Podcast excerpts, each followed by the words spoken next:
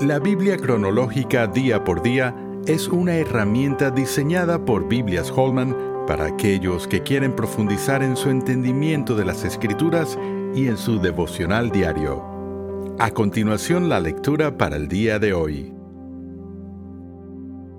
Semana 24. Primera de Reyes 11.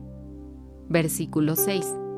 E hizo Salomón lo malo ante los ojos de Jehová, y no siguió cumplidamente a Jehová como David su padre. Entonces edificó Salomón un lugar alto a Quemos, ídolo abominable de Moab, en el monte que está enfrente de Jerusalén, y a Moloc, ídolo abominable de los hijos de Amón.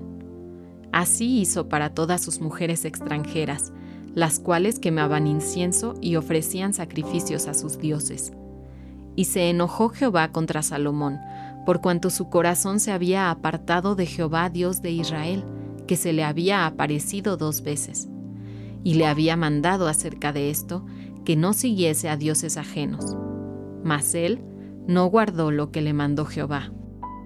Y dijo Jehová a Salomón, Por cuanto ha habido esto en ti, y no has guardado mi pacto y mis estatutos que yo te mandé, romperé de ti el reino y lo entregaré a tu siervo. A diferencia de su padre David, Salomón no se mantuvo fiel al Señor. En sus últimos años abandonó la sabiduría que marcó su reinado al principio. Su locura dio el fruto amargo de la división del reino después de su muerte. Puede ser que Eclesiastés sea su última composición, en la que Salomón reflexionó sobre lo que había aprendido de la vida.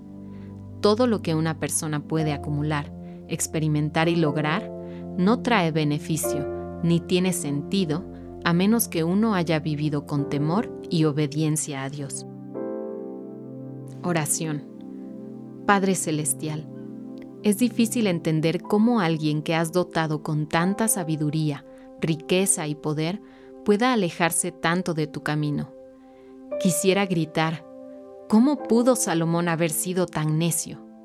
Sin embargo, en mi corazón sé que sin tu gracia también me alejaré de ti.